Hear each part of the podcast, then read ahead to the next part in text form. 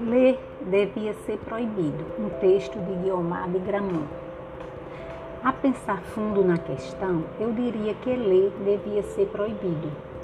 Afinal de contas, ler faz muito mal às pessoas. Acorda os homens para realidades impossíveis, tornando-os incapazes de suportar o mundo insosso e ordinário em que vivem. A leitura induz à loucura, desloca o homem do humilde lugar que lhe fora destinado no corpo social. Não me deixam mentir os exemplos de Dom Quixote e Madame Bovary.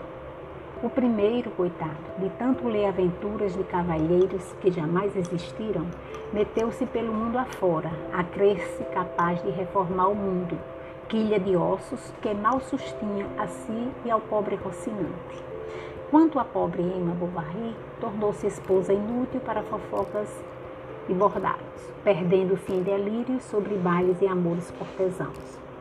Ler realmente não faz bem.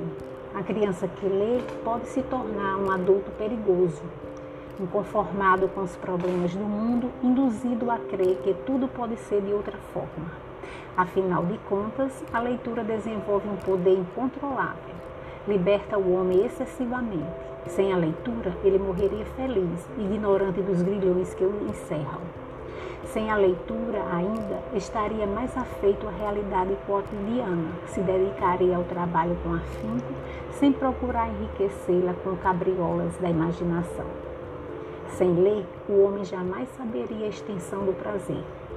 Não experimentaria nunca o sumo bem de Aristóteles, o conhecer mas para que conhecer, se na maior parte dos casos o que necessita é apenas executar ordens? Se o que deve, enfim, é fazer o que dele esperam e nada mais. Ler pode provocar o inesperado, pode fazer com que o homem crie atalhos para caminhos que devem necessariamente ser longos. Ler pode gerar invenção, pode estimular a imaginação de forma a levar o ser humano além do que lhe é devido Além disso, os livros estimulam o sonho, a imaginação, a fantasia. Nos transportam a paraísos misteriosos, nos fazem enxergar unicórnios azuis e palácios de cristal. Nos fazem acreditar que a vida é mais do que um punhado de pó em movimento, que há algo a descobrir, há horizontes para além das montanhas. Há estrelas por trás das nuvens, estrelas jamais percebidas. É preciso desconfiar desse pendor para o absurdo que nos impede de aceitar nossas realidades cruas. Não, não deem mais livros às escolas. Pais, não leiam para os seus filhos. Podem levá-los a desenvolver esse gosto pela aventura e pela descoberta que fez do homem um animal diferente. Antes estivesse ainda a passear de quatro patas, sem noção de progresso e civilização mas tampouco sem conhecer guerras, destruição, violência. Professores não contem histórias, podem estimular uma curiosidade indesejável em seres que a vida destinou para a repetição e para o trabalho duro.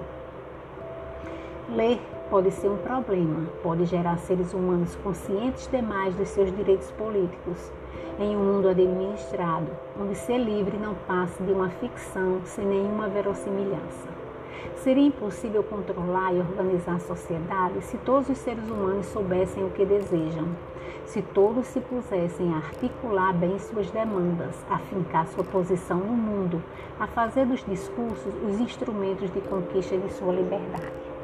O mundo já vai por um bom caminho. Cada vez mais as pessoas leem por razões utilitárias, para compreender formulários, contratos, bulas de remédio, projetos, manuais, etc. Observem as filas, um dos pequenos cancros da civilização contemporânea. Bastaria um livro para que todos se vissem magicamente transportados para outras dimensões, menos incômodas.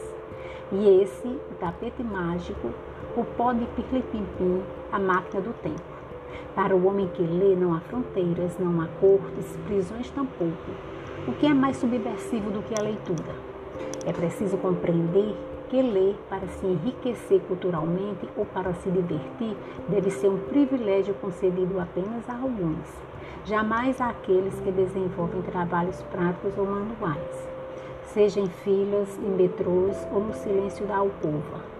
Ler deve ser coisa rara, não para qualquer um. Afinal de contas, a leitura é um poder e o poder é para poucos.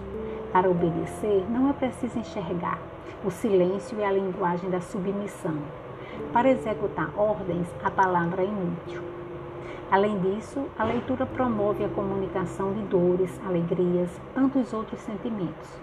A leitura é obscena, expõe o íntimo, torna coletivo o individual e público, o secreto, o próprio.